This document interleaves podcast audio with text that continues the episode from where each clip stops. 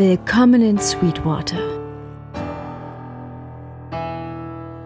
Ihr hört den Westworld Podcast mit Manuel, Stefan und Olli.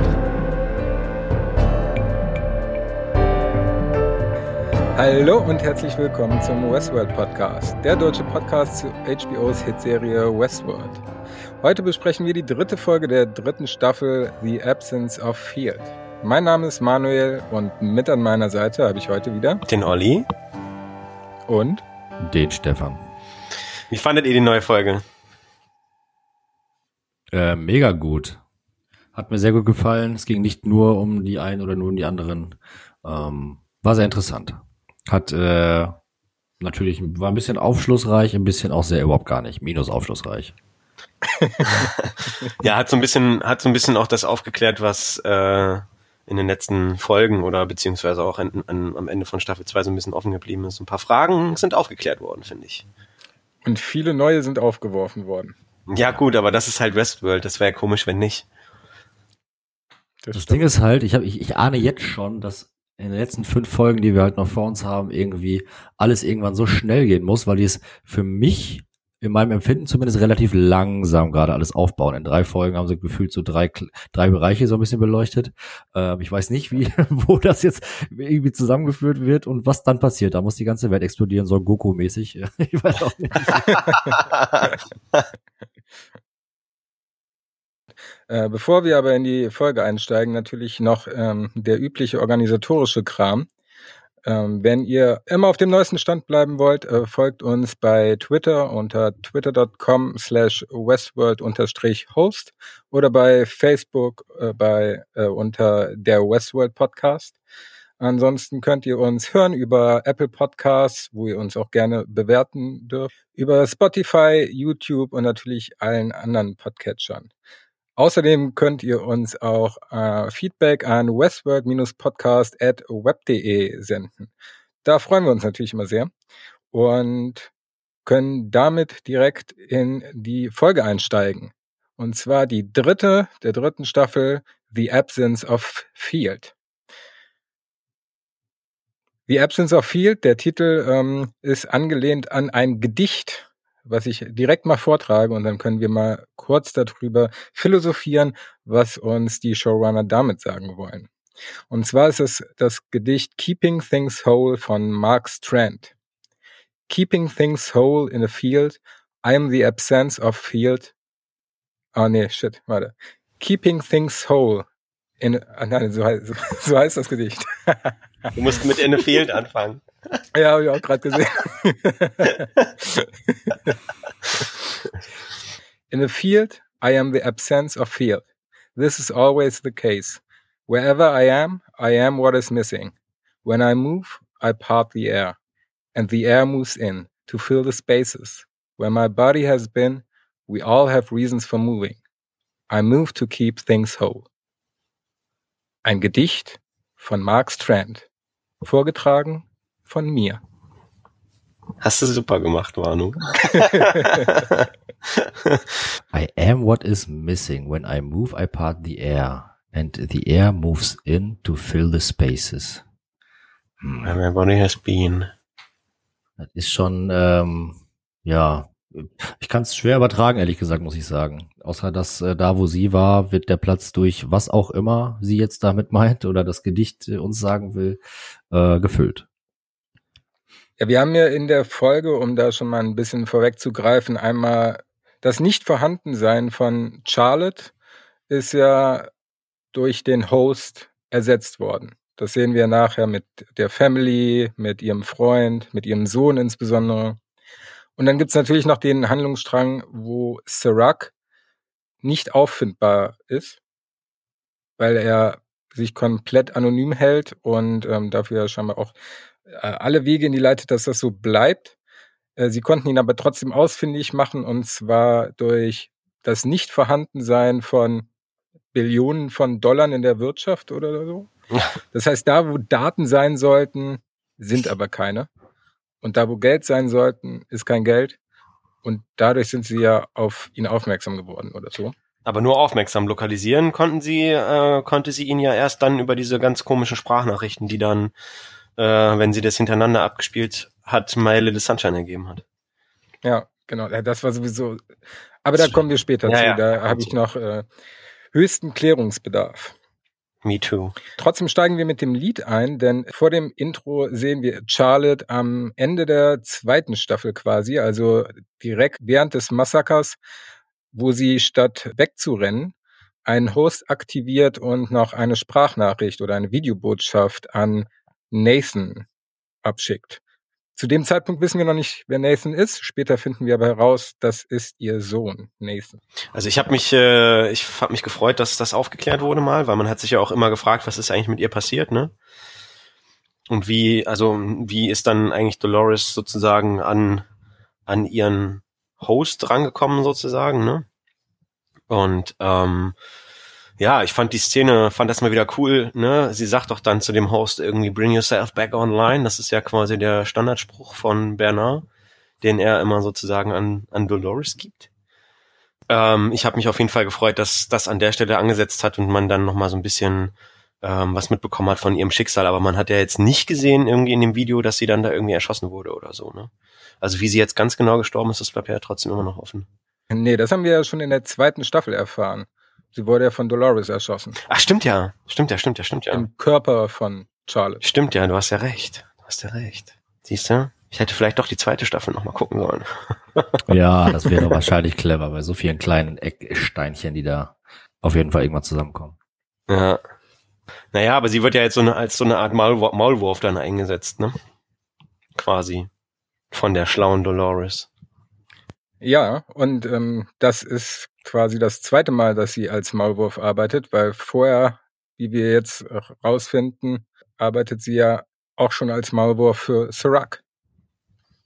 Beziehungsweise das, wir wussten ja schon, dass sie als Maulwurf arbeitet, weil sie ja in der ersten oder in der zweiten Staffel, nee, in der ersten Staffel schon ähm, versucht hat, die Daten aus dem Park zu schmuggeln. Oder war das Theresa?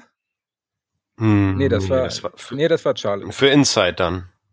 Genau. Aber mit Inside und so, das kannte man ja vorher alles noch gar nicht in den ersten zwei Staffeln. Nee, man wusste nicht für wen, aber ja, ähm, genau. mittlerweile wissen wir jetzt für wen. Naja, genau. Genau, aber dann geht's weiter und äh, wir haben ein paar verschiedene Sequenzen. Zum einen, wo äh, Charlottes Körper nochmal neu gebastelt wird in der echten Welt, wobei ich mich frage, wieso das so ist, weil im Grunde genommen haben wir einen Charlotte-Körper. Das habe ich mich auch gefragt, weil der ist herausgekommen. Genau. Vielleicht sind da irgendwelche Modifikationen gemacht worden.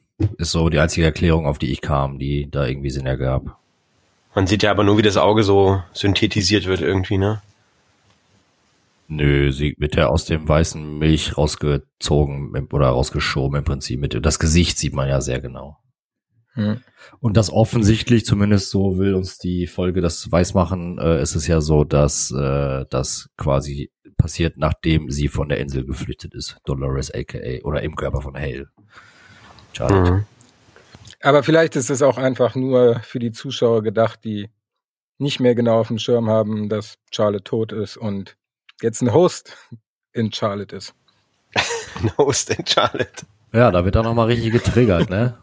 Wo äh, Charlotte dann im Prinzip vor Dolores sitzt und äh, ja, im Prinzip dann mehr oder weniger dabei rauskommt, vor allem auch durch den Spiegel, den äh, Dolores ihr, ihm, wem auch immer, dann vorhält, äh, dass äh, ja dann erst gecheckt wurde, dass äh, nicht Charlotte da sitzt, sondern nur jemand in Charlottes Körper. Und äh, da mehr oder weniger rauskommt, dass äh, da irgendwo ein großer Plan hinter ist, äh, der große Plan von Dolores ist ja, dass sie weiterhin äh, an der Spitze von Delos sitzt und ähm, halt erstmal so tut, als sei sie Charlotte weiterhin, obwohl sie es ja offensichtlich nicht ist. Und ähm, man sieht ja dann noch, äh, ich weiß gar nicht, vier Kugeln, eine von Bernard und drei weitere, richtig? Ja. Die, die ja, von Bernard hat eine äh, andere Farbe als alle anderen. Wahrscheinlich dadurch, dass die gemacht wurde durch den Großmeister, schätze ich jetzt einfach mal. Mhm. Und ähm, ja, offensichtlich, das kann man ja vielleicht schon mal sagen, außer es ist natürlich wieder so ein Twist, der wieder alle äh, Hirne kaputt macht, ähm, wird es wahrscheinlich nicht Bernard sein, der da in äh, Charlotte ist. Nein, das kann ich mir auch nicht vorstellen. Also bei Facebook gibt's auch schon wilde Theorien auf jeden Fall. Also ich, ich glaube ja, ähm, dass es Clementine ist.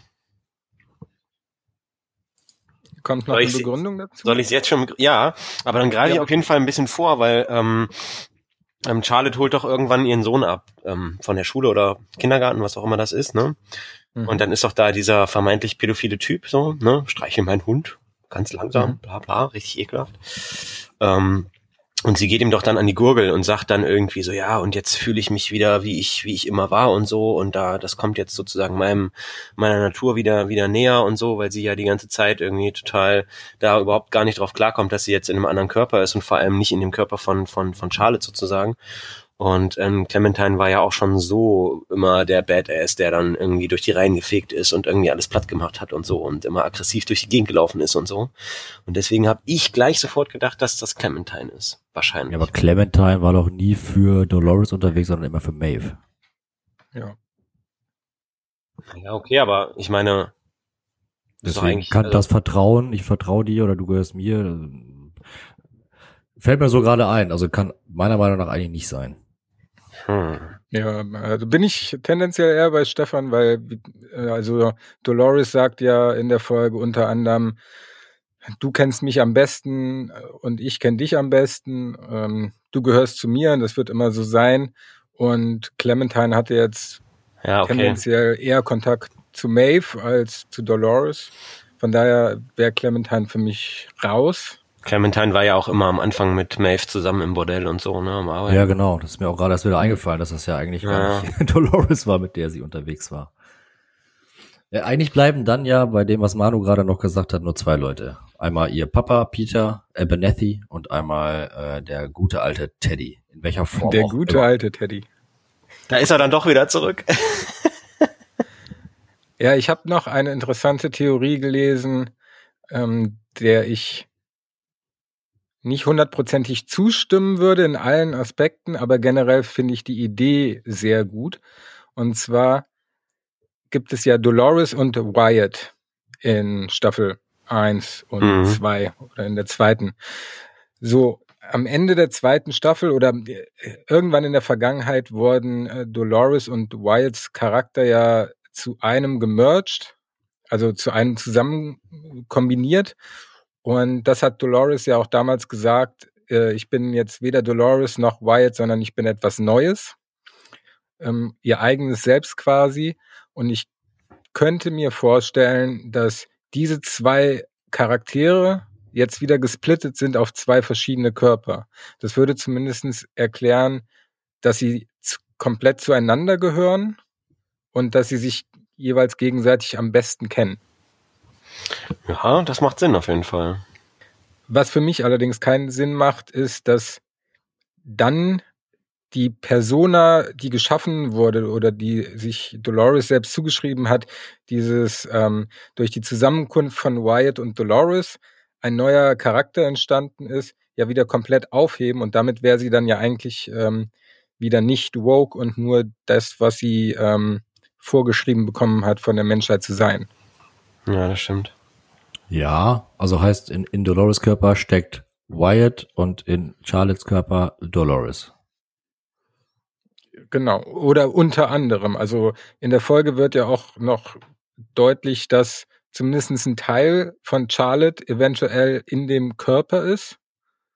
Wie auch immer das funktionieren soll. Vielleicht hat Dolores auch einfach, ähm, wie sie damals äh, Bernard erschaffen hat, jetzt auch jemanden erschaffen, der auf den Gedanken oder auf dem Mindset von Charlotte basiert, aber generell ein Host ist. Also so wie Bernard ja nicht Arnold ist, sondern Bernard ist der Host Charlotte, jetzt nicht Charlotte, sondern vielleicht die Kombination aus Charlotte und irgendeinem anderen Host.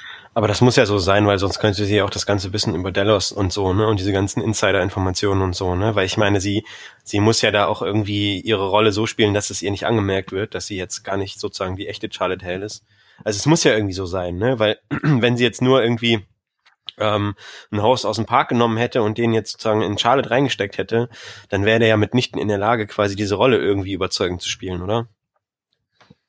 Ja, aber offensichtlich weiß sie ja nicht, dass sie zum Beispiel einen Sohn hat, wer ihr Ex-Mann oder Ex-Freund oder was auch immer ist. Also deswegen, da scheint ja ordentlich, oder da scheint ja zumindest sehr viele Wissenslücken zu sein. Klar, wie auch immer man, wenn das nicht mal klar ist, äh, ja. einen Konzern wie Dell ausführen kann oder soll. Hm, nur aus den Erfahrungen, die man in Westworld oder welcher Welt auch immer gemacht hat, wird das wahrscheinlich nicht funktionieren, weil du musst ja auch ein paar Leute kennen und so was. Aber äh, da wird es vermutlich dann äh, vielleicht, nachdem sie geschaffen wurde, äh, verging ein bisschen Zeit und äh, Dolores hat sie mehr oder weniger trainiert und auf die wichtigsten Dinge irgendwie vorbereitet oder so. Das äh, habe ich mir so dazu gedacht. Ja gut, irgendwie, ähm, ja, also man hat so ein bisschen das Gefühl, dass es dann doch irgendwie nur so aus Informationen aus dem Park beruht, irgendwie mehr oder weniger, ne? Weil sie halt ja, was du gerade auch gesagt hast, den Sohn nicht kennt, ne? Und ähm, ihren Kerle da, den Vater da nicht erkennt und so. Das ist ja auch so lustig, die Szene irgendwie. nicht, dass er uns hört. Wer? Wer? Dein Sohn? So, ja, Wer? Wie so jemand, der gerade irgendwie so unter Amnesie leidet.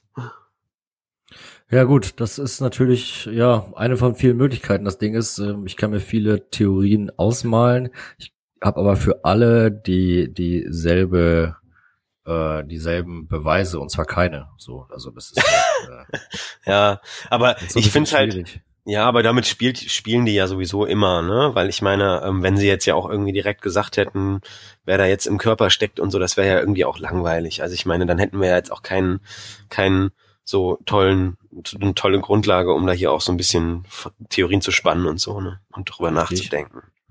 Ja, aber ich denke, wenn das jetzt bekannt wäre, dann wäre das auch äh, eher schwierig. Ja, wobei ich fände das jetzt gar nicht so verwerflich, wenn man einfach wissen würde, äh, wer oder welche Hosts sie mitgenommen hat und wer in welchem Host steckt.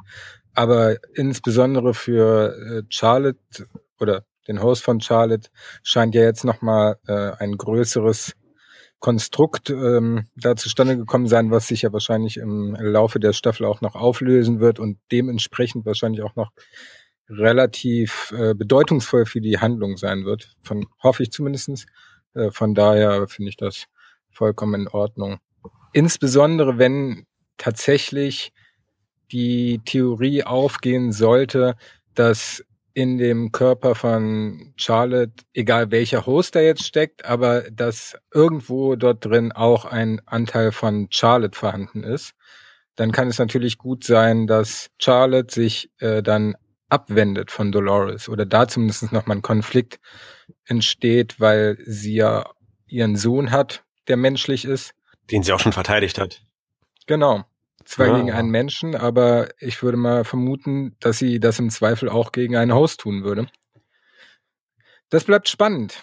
Das bleibt spannend, aber das ist für mich auch nur, ähm, also da gibt's noch viel mehr. Was ich am spannendsten fand, war, dass die Leute vermuten, dass Caleb in ihr ist. Was? Wurde das vermutet? Ja, ja, das haben, da haben wir vorher schon drüber gesprochen. Das äh, auf jeden Fall sehr, sehr viel drüber gelesen. Ähm, ich habe es mir so ausgemalt, dass wir ja einmal die Szenen haben, wo Dolores den Herrn trifft, die sich kennenlernen und Dolores spielt ja irgendwie so ein bisschen darauf hin, als dass sie halt sagt, okay, dein, dein Weg ist vorgezeichnet, irgendwie in zehn bis zwölf Jahren äh, bringst du dich auf dieser Brücke um, weil die gehst du jetzt hin zum Nachdenken um da mal kurz vorwegzugreifen, da kommen wir gleich auch sicher noch drauf. Ähm, und er ist ja auch eher der Typ, wo ich jetzt vermuten würde, okay, äh, für etwas Größeres würde er da sicher auch äh, keine Probleme haben, sich da in irgendeiner Weise ähm, zu opfern. Sein, sein, zu opfern, sein, sein Ich zu opfern für, äh, wenn er eh noch weiterlebt, in welchen Körpern auch immer. Und mhm. ähm, dass wir da entsprechend wieder zwei ähm, ja, zeitliche äh, Achsen haben, wo, wo sie einmal quasi auf ihn zugeht, ihn so ein bisschen indoktriniert und äh, mhm. auf der einen Seite ihn insofern indoktriniert, weil er mag es ja auch eigentlich nicht, dieses ganze, dieses Leben und wie das funktioniert und alles ist äh, äh, äh, predictable und sowas. Ähm, dass sie ihn dann insofern dazu bekommen hat, dass er dann mit ihr in einer anderen Welt oder einer anderen Zeitachse äh, dann wiederum ähm, ja, die Position von Charlotte einnimmt und deswegen entsprechend auch natürlich überhaupt nicht klarkommt auf sein Leben in Charlotte. Fand ich eine gute Nummer. Ja, aber auch mit, also normalerweise wollten die das ja eigentlich mal ein bisschen entschlacken irgendwie, was diese ganzen Timelines angeht und so. Jetzt in der dritten Staffel. Also das, ja, das ist irgendwie vorstellbar, aber glaube ich ehrlich gesagt nicht. Ich habe da so ein bisschen eine andere Theorie irgendwie auf jeden Fall zu Caleb zumindest irgendwie, weil man ja schon in dieser äh, Folge auch noch mal ein bisschen mehr über ihn selber erfährt irgendwie so, ne? Also, aber ich dachte, jetzt kommst du wieder mit Clementine um die Ecke. Nein, nein, nein, da, ihr habt mich überzeugt, äh, das stimmt, äh, da, da, dass das nicht so ist. Da bin ich schon runter von meinem Clementine-Trip. auch wenn ich sie sehr vermisse. Ja, aber sorry, deine, deine Theorie zu Caleb? Ich wollte dich nicht unterbrechen. Ähm, ja, da würde ich, da greife ich jetzt halt auch ein bisschen vor, ne? Aber in dem Sinne, was deine Theorie so ein bisschen unterstützen würde, Stefan, ist, glaube ich, auch der Fakt, dass seine Mutter ihn nicht erkennt. Aber ich meine, das kann natürlich auch in ihrer Krankheit irgendwie liegen, ne? Weil sie ja immer sagt, sie möchte ihren richtigen Sohn zurückhaben und so, ne? Wobei ich finde, dass das im Laufe der Folge relativ eindeutig geklärt wird, weil ja seine Mutter ähm, an Schizophrenie erkrankt ist. Ja. Von daher würde ich sagen, dass es relativ ersichtlich, dass es an der Krankheit liegt, dass sie ihren Sohn nicht erkennt. Naja, aber Schizophrenie ist auch kein Alzheimer, ne? Also, ja. Hm. Ja, aber du von jetzt auf gleich bist du entweder so drauf, dass du äh, Leute erkennst und äh, in einem anderen Moment sagst du, nee, wer bist du? Was haben wir gerade gesagt? Oder ich frage zehnmal die gleiche Frage so ungefähr, ne? Ja. Ja. Aber gut, äh, wir haben jetzt schon das eine oder andere Mal vorweggegriffen. Wir können ja erstmal ähm, die Szenen noch mal ein bisschen äh, durchgehen und dann bei der entsprechenden Szene noch mal etwas näher drauf eingehen. Erstmal in die geile Intro-Szene mit diesem geilen Riot-Control-Roboter.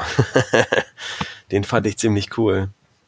Ja, mega geil. Mega. Der, also hat mich so ein bisschen an Power Rangers erinnert, wie, wie, die Sachen so erst unabhängig voneinander dastehen und dann sich miteinander verbinden und ja. zu so einem Riot Control werden. Das sah schon ganz nice aus. Ich finde es halt aber ein bisschen crazy, dass sie da entsprechend äh, fliegende Raumschiffe haben, selbstfahrende äh, Autos und was auch immer. Da muss keiner einen Handgriff machen. Aber wenn ein riesiger Roboter äh, irgendwo hin irgendwo hinkommen muss, dann müsste er in fünf verschiedenen Koffern transportiert werden. Von äh, zehn, zehn Party Peoples. Und der baut sich dann selber zusammen. Klar, ist natürlich schon wieder in Ordnung, aber ähm, ja, die haben ja aber auch, die haben ja aber auch irgendwie gesagt, dass Saudi Arabia den irgendwie entwickelt hat, irgendwie mehr oder weniger, ne? Nee, ähm, die doch. Saudi. Nee, die wollten den kaufen, die, oder? Oder kaufen. Nee, ist das nicht so, dass sie abgesprungen sind oder sowas? Genau, die wollten den kaufen so, die wollten. und sind dann aber nach dem Massaker abgesprungen. Ah, sowas, okay. Deswegen haben sie jetzt 300 da rumstehen. Aber ich bin mir sicher, dass die noch zum Einsatz kommen werden. Äh, ja, denke ich auch. Ja. Ist nur die Frage, auf welcher Seite? Von George. Ja. ja, was erfahren wir sonst noch in der Szene?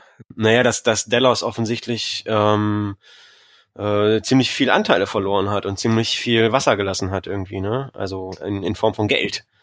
Ich würde sagen, irgendwie zwei Drittel oder so. Ne? Wurden irgendwie äh, gekauft und es ist aber äh, an dem Punkt noch nicht klar von wem irgendwie, ne? Genau, also es wird äh, ihr mitgeteilt, dass irgendwie 18% der Anteile von Delos von verschiedenen einzelnen äh, Unternehmen in den letzten 20 Jahren aufgekauft worden sind, immer Stück für Stück und ähm, sich hinter diesen kleinen Unternehmen ein großer Mutterkonzern äh, verbirgt. Wir wissen jetzt schon, ähm, da steckt natürlich Sirac dahinter. Mit Inside. Aber das war einem in dem Moment ja eigentlich auch schon klar. Fand ich persönlich ja. zumindest, weil ich meine, wer soll es jetzt sonst gewesen sein? ja, für uns als Zuschauer zumindest ja. Für Charlotte oder für den Host Charlotte ja. äh, in dem Moment noch nicht. Ja. Und da haben wir jetzt auch noch einen weiteren Hinweis in der Szene, ähm, dass Charlotte irgendwo in dem Körper ist denn äh, sie schneidet sich mit den Fingernägeln irgendwie so den Arm auf. Uah. Das ist schon mal so das Erste, was merkwürdig wirkt. Aber ähm, die Auflösung dazu kommen wir in einer späteren Szene. Das war auch leicht, leicht eklig. Ja, nur ein bisschen. ja. Muss man auch schon Kraft haben, um sich mit seinem eigenen Fingernagel. Auf jeden Fall die skalpellartige Fingernägel haben. Oh, das schaffe ich nicht. Aber in der nächsten Szene äh, sehen wir ja jetzt endlich quasi äh, Caleb und Dolores quasi das, das womit sozusagen die erste Folge ähm, gefinisht ist. Ne? Das ist ja sozusagen das ja. erste, das Ende der ersten Folge quasi, ne?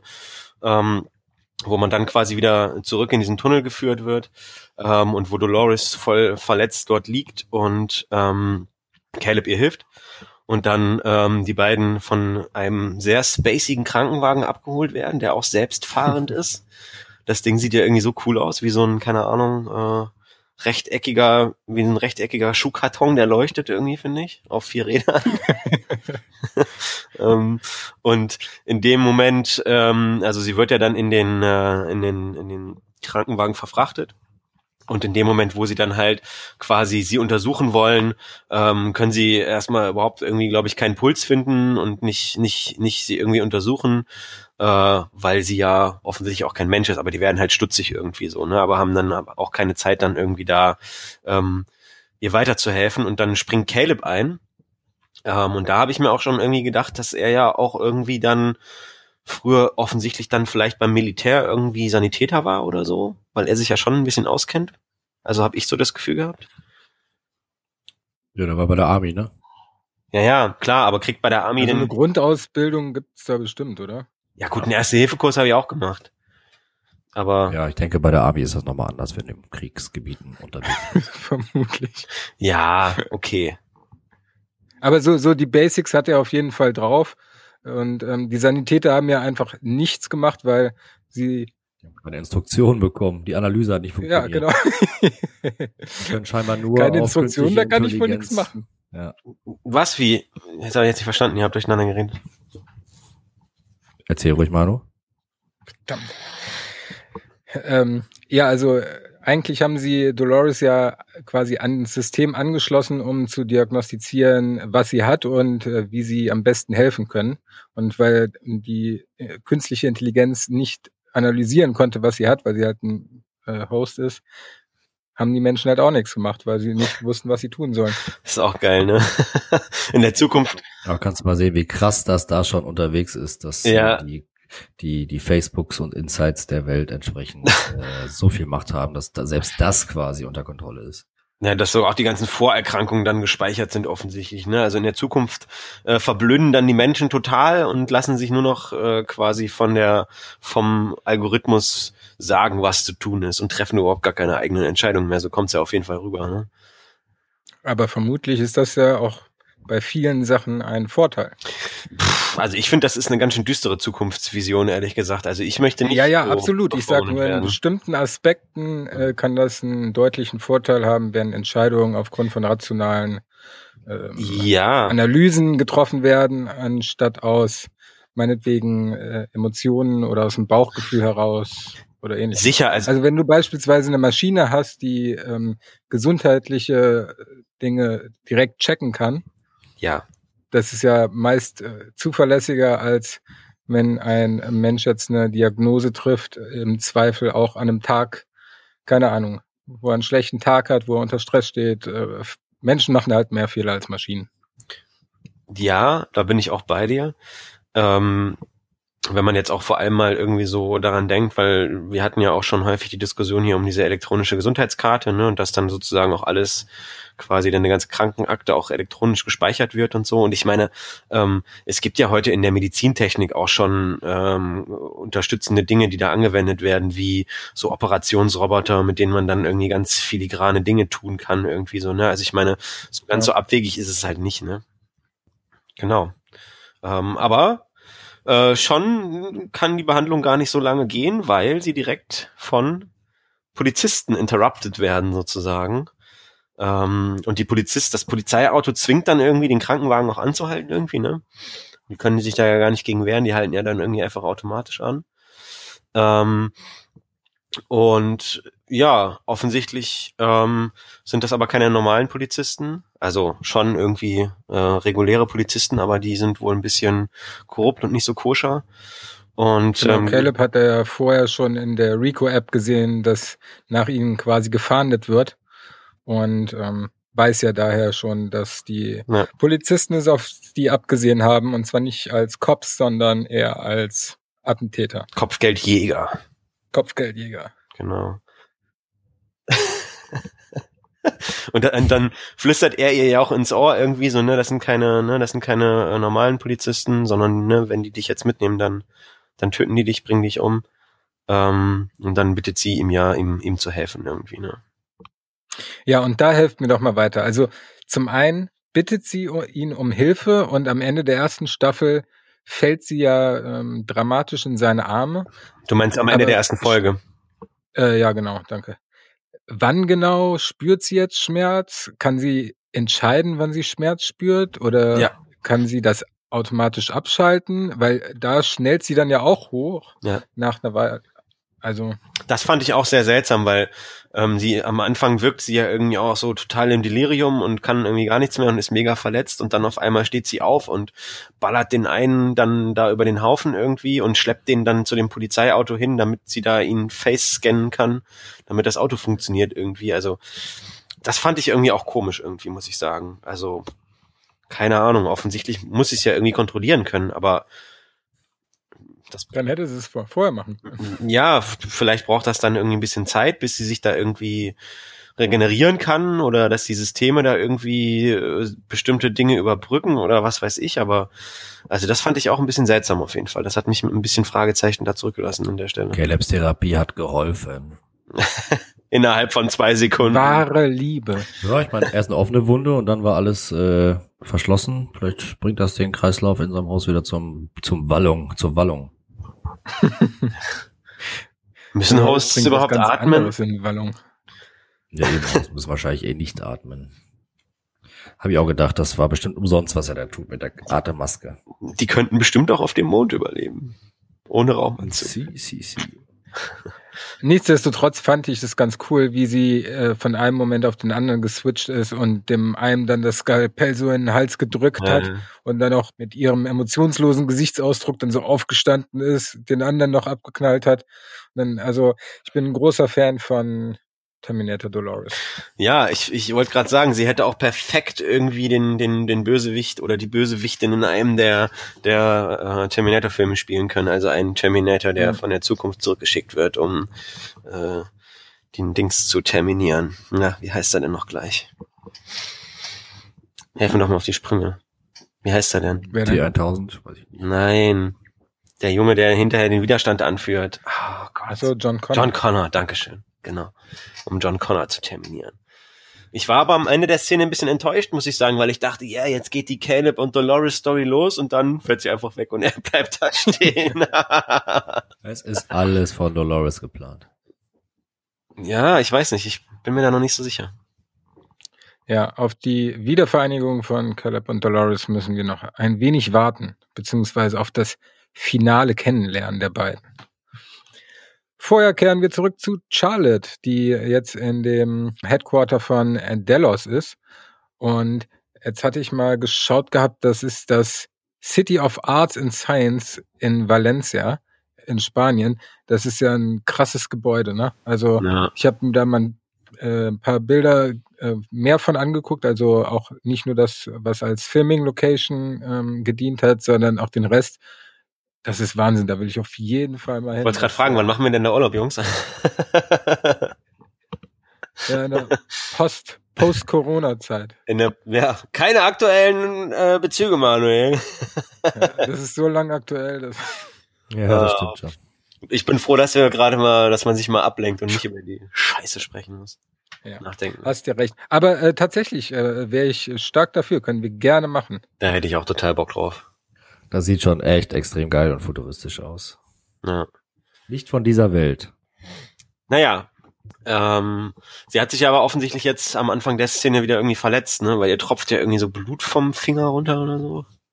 Naja, sie hat sich auch selber geritzt. Ja, geritzt. Mit ihrem Fingernagel. Genau, in der Szene erfährt sie dann ja jetzt auch mittlerweile, von wem die feindlichen Übernahmen auskamen, äh, und zwar von Serac. Und da bekommt sie jetzt erzählt, wer das ist, beziehungsweise, dass man halt keine Ahnung hat, wer das ist, außer, dass man nichts über ihn herausfinden kann, außer, dass er scheinbar der reichste Mann der Welt ist, wenn er das Geld besitzt, was so in der Wirtschaft fehlt. The Absence of the Field. Tja, kannst nicht so reich sein und nichts hinterlassen. Ich wollte gerade sagen, er scheint ja der Bill Gates der Neuzeit zu sein.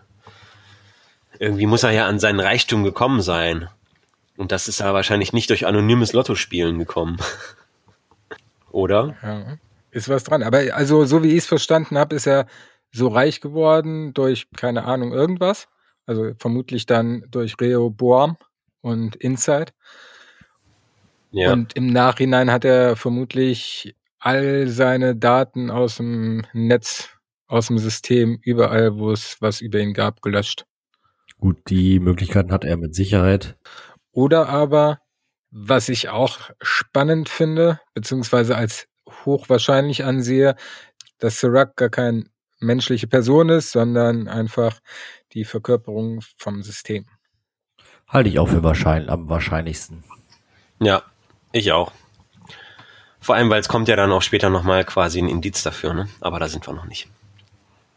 Ja, aber auch bisher haben wir, als wir Sirac kennengelernt haben, ja nur in menschlicher Form gesehen, als er Maeve gegenübergetreten ist. Und da steht die Wahrscheinlichkeit ja auch relativ hoch, dass das nicht Maeves Hostkörper war, weil der steht ja in Westworld in dem Storage, in dem Cold Storage rum. Ja. Und er konnte ja über ähm, sie verfügen quasi. Also er konnte sie ja zwingen einzufrieren. Mit dem Red Button. Von daher bin ich äh, da relativ sicher, dass es sich zumindest da auch wieder um eine Simulation oder ähnliches gehandelt hat. Ja. Was ist noch in der Szene? Genau, die Sprachnachricht. Sie erhält die erste Sprachnachricht mit so einem White Noise. Kann man das so nennen, Sprachnachricht? ja, also eine Tonübertragung. Aber eine sehr komische Tonübertragung, oder? Also, weil ich meine, da spricht ja keiner mit ihr. Von Maschine zu Maschine, wer weiß. Ja, ich habe auch gedacht, vielleicht ist das nur so was, was Hosts verstehen können. Dachte ich auch tatsächlich. Ich dachte, sie kann damit was anfangen. Ja, aber offensichtlich nicht. Offensichtlich nicht. Sie brauchte erst insgesamt drei Nachrichten, um was damit anfangen zu können. Vier, ja dann hat sie sie irgendwann im Kanon abgespielt und dann war ihr klar. Ne, weil sie hat ja auch schon die ganze Zeit versucht, dann irgendwie diese Nummer, die da mitgeliefert wurde, anzurufen, ne, und ist dann nicht durchgekommen. Genau, äh, ständig eine unbekannte Nummer, aber man kann doch unbekannte Nummern nicht zurückrufen, oder? Deswegen sind sie unbekannt. ja, es wird ja die ganze Zeit angesagt, dass die Nummer, die gewählt wurde, incomplete ist und nicht, dass sie nicht verfügbar ist oder was auch immer. Ja, ja, stimmt. Hm. The number you have dialed is temporary Incomplete.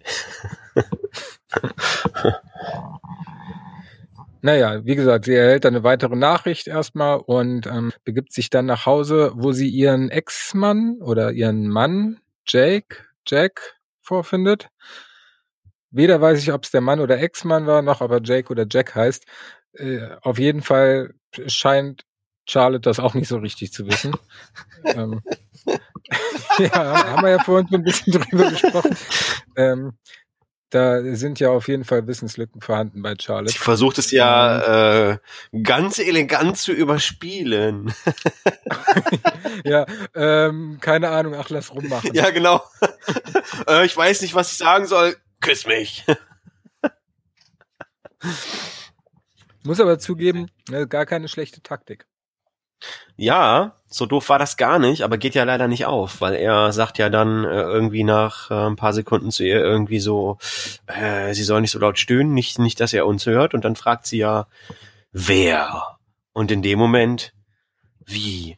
Du hast erstens schon wieder vergessen, unsere Tochter, äh, unseren Sohn abzuholen und zweitens, äh, äh, dass wir einen haben. Und zweitens, dass wir einen haben, genau. das eine korreliert mit dem anderen. Ja, das eine korreliert wohl mit dem anderen, das stimmt auf jeden Fall, ja. oh Mann, ey. Das war echt grob. Okay, aber da wurde das erste Mal klar, dass sie halt nicht alles weiß von, von Charlotte, ne? Ja, und das hat mich ehrlich gesagt auch ein bisschen überrascht, weil im Grunde genommen dachte ich, dass gerade in diesen Büchern, die Dolores da in der zweiten Staffel in der Library gefunden hat und die sich einverleibt hat, dass sie damit weiß, nicht nur was den Menschen ausmacht, sondern auch all seine History, also seine komplette Geschichte quasi. Du meinst, dass sie von, Dolores, äh, von Charlotte alles zu weiß oder wie? Ja. Ja, aber die Frage ist, ob Charlotte, wenn sie da was zu sagen hat, weiß, dass ja, sie einen Sohn hat? Dann wird sie ja, nein, die große Frage ist, oder beziehungsweise ich bezweifle, dass Charlottes Buch da auch in der Bibliothek war, als Chef von allem. Aber auf Rehoboam hat ja Dolores noch keinen Zugriff und vielleicht basiert ja quasi ihr Wissen auch nur auf dem ganzen Wissen, äh, was quasi im Park selber gesammelt wurde. Und vielleicht hat, äh, hat sie da ihren Sohn niemals erwähnt und deswegen konnte sie es nicht wissen und auch nicht, dass sie einen Mann hat und so weiter und so fort, weißt du? Ja, das kann sein. Also so habe ich mir das versucht zu erklären irgendwie. Ja, das ist gut möglich. Vor allen Dingen, wenn ich jetzt Charlotte Hale vor der Folge hätte charakterisieren müssen oder ihr eine Hintergrundgeschichte geben müssen, wären da niemals im Leben ein Mann und ein Kind gewesen. Nee. Also die ist doch vielleicht, keine Ahnung, Anfang 30. Wie alt ist der Sohn? Puh, keine Ahnung, Sechs, acht. fünf, sechs, sieben, acht. Ah, acht, stimmt. Das wird, glaube ich, auch sogar irgendwann gesagt. Das heißt, der ist acht. Sie hat mit Mitte 20 ein Kind bekommen und ist jetzt im Vorstand Ja. von dem größten Tech-Unternehmen. Wow, okay. Ja, fand ich auch krass, weil sie ist ja auch eher immer so als die als die stoische, kalte Karrieristin rübergekommen, irgendwie, die halt ihre Karriere an erste Stelle stellt und nicht irgendwie jetzt auch noch eine Familie und so hat, ne? Ja, Also hat mich auch ein bisschen gewundert. aber Ah, nichtsdestotrotz fand ich es ganz schön, mal ein bisschen mehr Hintergrundstory äh, von Charlotte zu erfahren. Ja, aber ich check's halt überhaupt nicht. Ähm, ich mein, der, der, Westworld immer. der, der, der Zeitpunkt, in dem wir uns da befinden, wo die in ihre bombastische, krasse Wohnung kommt und der Mann dort ist. Oder Ex-Freund oder was auch immer. Ähm, Mhm. ist der nicht schon Ewigkeiten her, nachdem sie quasi als oder ihr Körper äh, von Westworld geflohen ist? Ja. Und äh, was ist denn in der Zwischenzeit passiert? Ist sie dann im Prinzip einfach, dadurch, dass sie eh unzuverlässig ist und eh sehr viel mehr Zeit in Arbeit investiert hat als in äh, familiäre Dinge, dann äh, ist es nicht aufgefallen oder ist dann erst beim zweiten Mal aufgefallen, dass sie ihn, äh, ihren Sohn nicht abgeholt hat von ihrem Ex-Mann, Freund, was auch immer, Jake Jack? Vielleicht dachten die auch, dass sie tot ist. Ja, Schein, nein, das wäre ja Quatsch. Dann wird der Mann ja nicht bei ihr auftauchen und sagen, äh, du Ja, hast das äh, das, stimmt. zweite Mal vergessen. ja, aber irgendwas muss ja in der Zwischenzeit passiert sein. ja, äh, ja, ich frage mich halt was, weil ähm, es muss ja zumindest schon mal vorher so passiert sein, dass der Sohn in irgendeiner Weise gecheckt hat, dass sie nicht ihre Mutter ist. Ob es jetzt daran liegt, dass sie ihn nicht abgeholt hat, was mit Sicherheit auch vorher, dadurch, dass sie so ein arbeitsreiches Leben hat, äh, nicht äh, irgendwann oder schon mal passiert ist. Ich habe keine Ahnung. Gebe ich dir aber vollkommen recht, weil generell ist Dolores ja aus Westworld ausgebrochen, hat Charlotte nachgebaut und sie hat sie dann ja direkt losgeschickt. Und das Ganze spielt ja jetzt drei Monate später. Und von daher wäre anzunehmen, dass in dieser Zeit sie schon mal irgendwie eine Interaktion mit dem Typen gehabt hätte oder auch mit ihrem Sohn, dass da mehr passiert ist, was wir vielleicht nicht gesehen haben. Aber ähm, wahrscheinlich müssen wir das als Zuschauer jetzt halt nochmal verdeutlicht bekommen, wie da so die Verhältnisse sind. Anders kann ich es mir nicht erklären, weil hast vollkommen recht, es hätte schon stattfinden müssen. Ja. Naja, also sie geht dann ja zu ihrem Sohn hoch und ähm, der merkt ja ganz irgendwie ganz schnell, dass Mama nicht Mama ist irgendwie, ne? Oder dass das nicht die echte Mama ist. Weil er sagt, ich möchte meine alte Mama zurückhaben. Ja. Das ist irgendwie krass, ne? Also, Ja, der Sohn scheint da schon was zu merken. Und das Beste, was ich zu äh, dem Sohn rausgefunden habe, natürlich auch äh, indirekt, also habe ich auch schon äh, was zu gelesen gehabt, habe das aber nochmal ähm, nachgegoogelt, wenn ihr darauf achtet, wie Nathan, also der Sohn, ähm, dort liegt und auf die Bettwäsche achtet. Das sind ähm, lauter Pfeile auf seine Bettwäsche. Und Nathan Hale, wenn man Nathan Hale googelt, kommt raus, dass das ein amerikanischer Soldat und Spion aus dem amerikanischen Unabhängigkeitskrieg war. Und er wurde von den Briten enttarnt und als Spion erhangen. Das heißt, Nathan Hale ist ein Spion. Dann haben wir ähm, die Pfeile auf dem Kopfkissen, übrigens auch ähm, auf dem Wappen von Nathan Hale, also dem Spion. Und dann haben wir im Intro immer die Pfeile, die übergehen in das Rehoboam-Gedöns. Mhm. Könnte jetzt Nathan ein Spion sein für Inside, für Rehoboam? Puh. Boah. Wenn man davon ausgeht, dass es eine, wovon ich immer mehr ausgehe, echte Welt gibt und eine eine, eine, wie soll ich sagen? Simulation. Simulation, das Wort fehl, fehlte mir. Oder auch eine Matrix. Welt, kann ich mir das schon gut vorstellen, dass in der Simulation der Sohn ein Spion ist. Oder er vielleicht gar nicht existiert, nur in einer Simulation. Das kann auch sein. Das hieße aber, dass. Oh, nee, okay. Das ist schon wieder der pure Mindfuck. Ehrlich. Was hieße das, Manu? Ja, ich überlege gerade, wenn er jetzt ein Spion ist, dann äh, würde er Dolores und Charlotte quasi ausspionieren. Und die Gegenspieler von den beiden ist ja eigentlich Serac beziehungsweise Re Rehoboam, das System. Dazu müssten die aber bereits wissen, dass Dolores da ist. Gut, das wissen sie, aber sie wissen nicht, dass Charlotte mit ihr, beziehungsweise der Host mit ihr zusammen operiert, weil sonst würde Serac sie ja am Ende nicht empfangen. Naja, weil er hält sie ja immer noch für die echte, ne? Ja. Also. Nun gut, aber wir behalten das auf jeden Fall mal im Hinterkopf für zukünftige Folgen.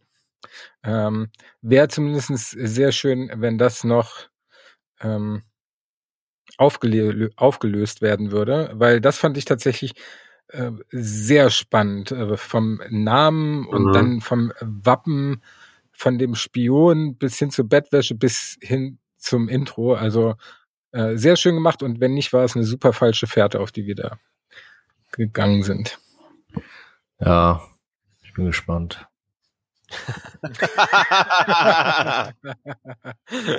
Sehr überzeugend, Stefan. Das kann gerne rausgeschnitten werden. Eigentlich wollte ich jetzt nur darauf hinaus, dass ich echt äh, gerne pinkeln würde.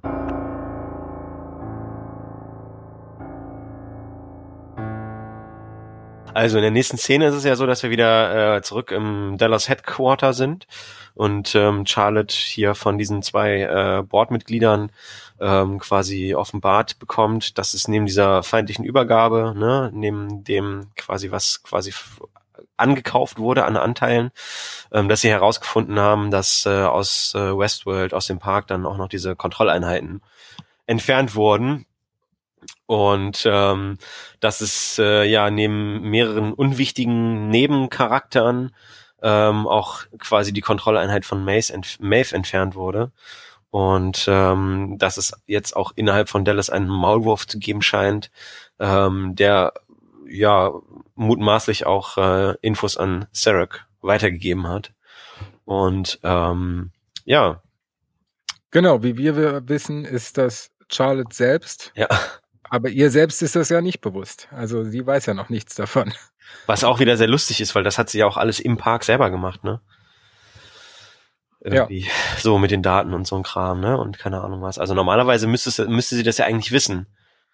Was wieder sehr komisch Naja, Charlotte Warum? wird das wahrscheinlich so clever gemacht haben, dass davon keine Aufzeichnungen existieren, die Dolores äh, hätte irgendwo abfragen können. Okay, ja. Aber haben die im Park nicht alles aufgezeichnet? Nein, nur die Leute, die einen Hut aufhaben. so, ein, so einen selbstgebastelten Hut aus Alufolie. Nein, das war doch das Bescheuerte bei Staffel 2, als die Auflösung Ach, stimmt, kam, ja. wie sie denn die Daten sammeln. Ja, da ist ein Datensammelträger im Hut. Ach, stimmt, ja. Wobei sie aber außerhalb von Westworld in Shogun World oder im Raj oder auch hier in Warworld überhaupt keine Hüte tragen. Aber gut. Naja, in Warworld tragen sie Stahlhelme. aber nicht alle. Nicht alle. Nee. Ja. Ja, aber das äh, scheint äh, Charlotte alles zu viel zu werden. Also zum einen, dass sie sich nicht an ihren Körper gewöhnen kann und jetzt äh, scheint auch noch mehr schief zu gehen, als sie das erwartet hätte. Und ähm, sie versucht, Dolores zu erreichen, beziehungsweise trifft sich dann im Hotel mit ihr. Und da die Chemie zwischen Dolores und Charlotte finde ich super. Da wird auch nochmal ganz klar deutlich, dass Dolores tendenziell eher der Wyatt-Charakter wäre und Charlotte der Dolores-Charakter, wenn man denn der Theorie Glauben schenken mag, dass die beiden gesplittet sind in zwei verschiedene Körper. Aber dass sie sich dann auch so nahe stehen und dann irgendwie auch so Körperlichkeiten austauschen und so, weiß ich nicht. Weil ich meine, sie legen sich ja dann auch noch zusammen ins Bettchen rein irgendwie, ne? Und sie tröstet sie dann ja irgendwie mehr oder weniger.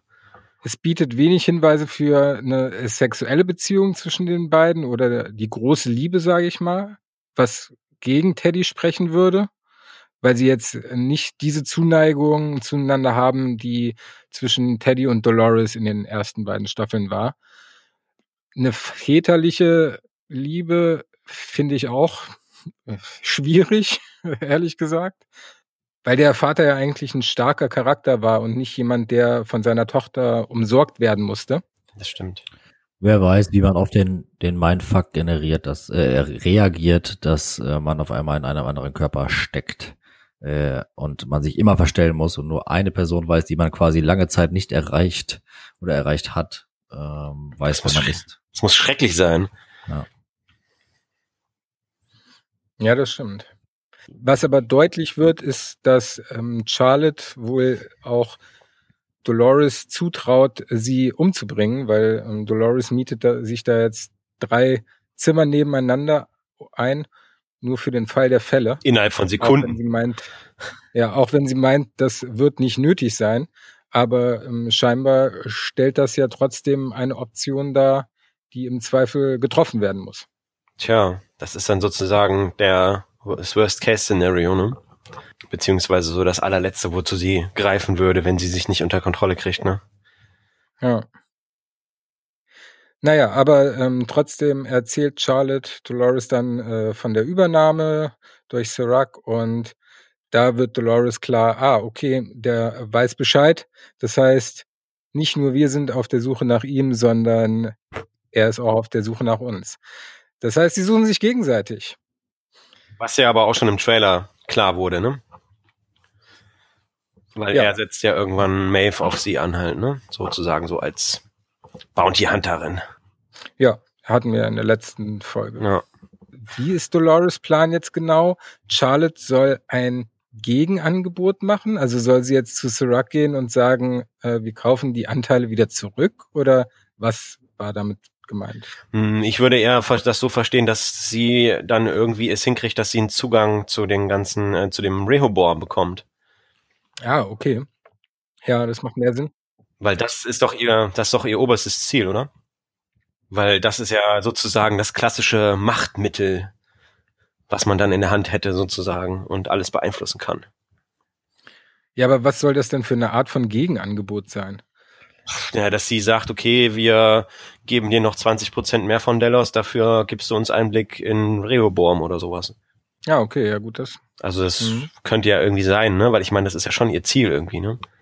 Auf das Teil Zugriff, Zugriff zu bekommen, weil damit könnte sie ja auch viel, ziemlich viele Dinge irgendwie mittels des Algorithmus auch vorhersagen und so, ne? Und wäre quasi fast unbesiegbar dann irgendwie, ne? Mehr oder weniger. Ja, ja, aber um dieses Gegenangebot überhaupt äh, unterbreiten zu können, braucht sie Hilfe von einem alten Freund, wie sie ihn nennt. Und ich vermute mal, damit ist William gemeint. William oder Banner? William. Warum? Naja, weil er ja der, der Hauptanteilseigner von Delos ist. Okay. Neben, mhm. neben Sirac mittlerweile. Ja. Und William sitzt aber, ja, was mit dem ist, wissen wir gar nicht, mit unserem Blackie. Nee, mit dem sind wir zurückgeblieben in Staffel 2, aber in der letzten Szene war er weit in der Zukunft. Aber es würde ja Sinn machen, weil man ihn auch schon im Trailer gesehen hat, ne? Wo sie auf ihn ja. zugeht und sagt, das Spiel endet hier mehr oder weniger sozusagen, ne? Also deswegen macht ja. das ja eigentlich auch auf jeden Fall am meisten Sinn. Ja. Würde ich mal sagen, ne? Ja, ich ähm, gehe auch davon aus, anhand des, der Vorschau für die nächste Folge, dass wir in der nächsten Folge mehr erfahren werden, denn ähm, da ist schon die Rückkehr vom Man in Black. Ja. Äh, denn da ist schon die Rückkehr angekündigt worden. Vielleicht mittlerweile der Man in White. Man in White. Here come the man in white. Das funktioniert nicht. Nee.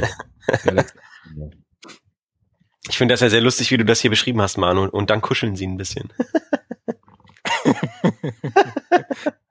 ja, das, das ist so das Ende der Szene. Ja, das stimmt.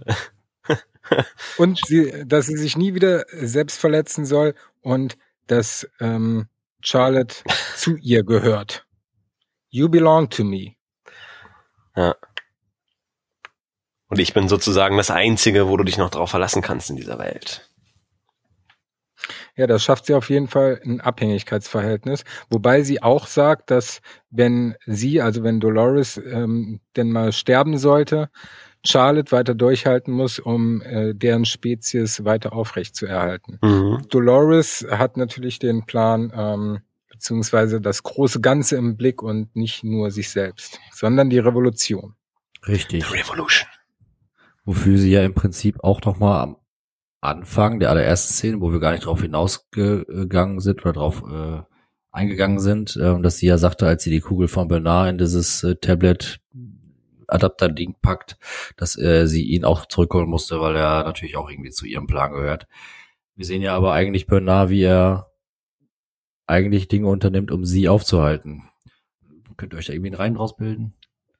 Ja, also wir hatten ja in den äh, letzten beiden Folgen schon kurz drüber gesprochen, dass Bernard der notwendige Gegenpol zu Dolores ist, dass Dolores Angst hat, dass sie selbst übertreiben würde und ähm, deswegen jemanden braucht, der sie quasi in letzter Instanz zurückhält, um nicht, keine Ahnung, die ganze Menschheit zu vernichten.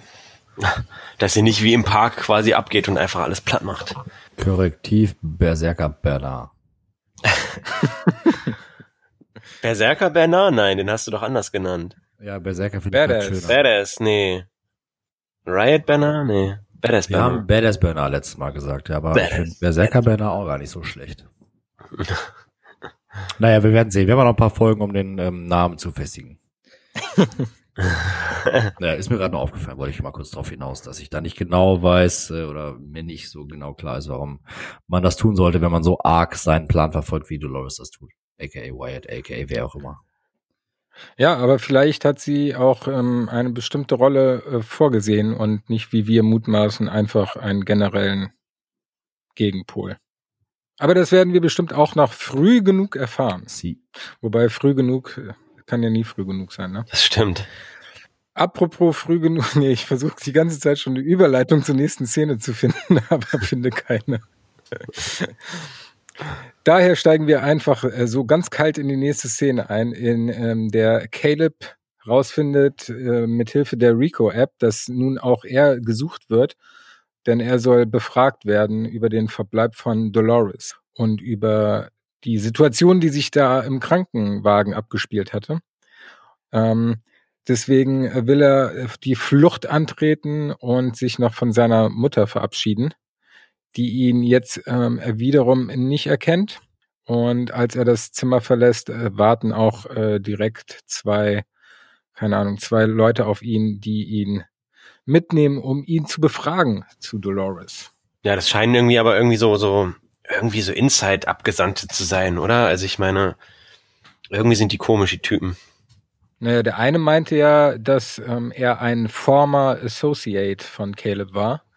Also vermute ich mal, dass sie entweder, nee, ich glaube nicht, dass sie in der Army irgendwie zusammen gedient haben, sondern eher, dass sie schon gemeinsam Aufträge mit Hilfe der Rico-App da veranstaltet haben. Mhm. Würde ich auch unterschreiben. Naja, den beiden äh, hilft er aber natürlich nicht weiter, sondern sagt, dass er das alles alleine war und äh, von Dolores äh, keine Rede. Ja, also, ne, wir springen dann sozusagen von Caleb zu Dolores in die nächste Szene ähm, und äh, sie verlässt äh, Charlotte und ähm, telefoniert mit Martin Connells. Das ist ja quasi der Host, den sie da jetzt quasi da platziert hat, ne, weil den echten Martin Connells hat sie ja umgebracht in der letzten Folge, in der vorletzten Folge, in der ersten. Darf ich eine kurze Zwischenfrage stellen? Hat Ja. sie da irgendwie ein spezielles implantiert in den Hauskörper von Martin Connells? Das ist eine gute Frage, ja. Es müsste ja eigentlich so sein, oder? Können Hosts nur Hosts sein, wenn sie eine Kugel drin haben? Ja, oder? Ja. Schon. Wir wissen aber noch nicht, welcher Host Gut, in klar. ihm steckt. Aber was ich mich gefragt habe, sie muss doch irgendwie auch dafür gesorgt haben, dass die Leiche von ihm verschwindet, oder? Ja, Hat sie ja. Wie denn? Na, sie hat ihn ja mitgenommen und der Host ist dann Ah. äh, zurück zu der So. Drohne und dann Okay. zurückgeflogen. Okay, also sie bespricht aber mit ihm, dass ähm, er sich äh, weiter an den Dempsey halten soll und äh, quasi mal Infos über diesen mysteriösen, für sie mysteriösen bis dahin Caleb abfragen soll. Und sie erfährt dann aber auch, dass er entführt wurde von Inside und äh, die Lebenserwartung von ihm zurückgesetzt wurde, was auch sehr crazy ist, finde ich. Ja, makaber, aber ähm, Wow. nachvollziehbar. ja, Unter den Umständen. unter den Umständen auf jeden Fall, ja. Das System arbeitet offensichtlich in Echtzeit. das wäre auch schlecht, wenn nicht. Mhm. Ja, und sie macht sich dann äh, natürlich äh, direkt auf den Weg, weil er hat ja ihr Leben gerettet und ähm, da möchte sie sich scheinbar revanchieren. Oder ihr liegt einfach sehr viel an der flüchtigen Bekanntschaft. Ja, aber glaubt Und- ihr, also ich bin da Ja. völlig anderer Meinung. Also, ähm, die haben sich doch nicht zufällig getroffen und äh, sie hat doch nicht äh, zufällig jetzt ein Interesse an ihm. Sie hat doch, äh, sie weiß doch ganz genau, was sie da tut. Das Ich glaube auch. Das wird aber gar, ist das wird dann auch aufgeklärt, glaube ich. Nichts, was auf Sympathie oder ähnlichem beruht, sondern das wird ja auf jeden Fall irgendwas sein, was äh, äh, kommt ja, glaube ich, auch nochmal, oder wurde schon gesagt, dass äh, die Charaktereigenschaften da sehr ähnlich sind. Ja, aber Caleb mag sie ja, glaube ich, schon sehr gerne, ne? Ja, keine Ahnung. Ich äh, bin ja Dolores äh, nicht so der äh, Protagonist. ähm, ja, und finde es entsprechend, äh, ich, ich setze da auf äh, eiskaltes Kalkül. Da muss ich, äh, auch wenn ich generell bei Dolores äh, bei dir bin, glaube ich schon, dass Caleb in der jetzigen Staffel die Funktion hat, Dolores menschlicher dastehen zu lassen oder darzustellen. Wie Teddy. Das ist zumindest meine Hoffnung. Also, ja, vielleicht nicht ganz wie Teddy. Teddy war ja auch nur ein Host.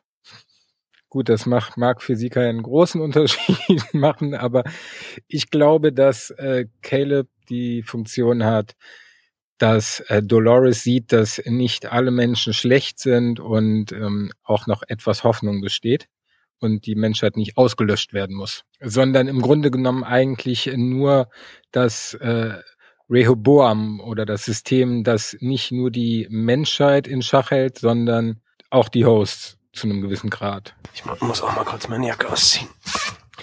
Also was ich damit sagen will, ist, ich glaube, dass ähm, Caleb kein Teil ihres Plans ist, sondern dass sie ihn kennenlernt und aus Sympathiegründen ihn ähm, jetzt rettet. Das kann ich mir auch am besten vorstellen. Nee, da gehe ich nicht mit. Aber schauen wir mal, was passiert. Wir können ja wetten, Stefan, um Kasten Bitburger oder was trinkst du da? Köpi. Köpi.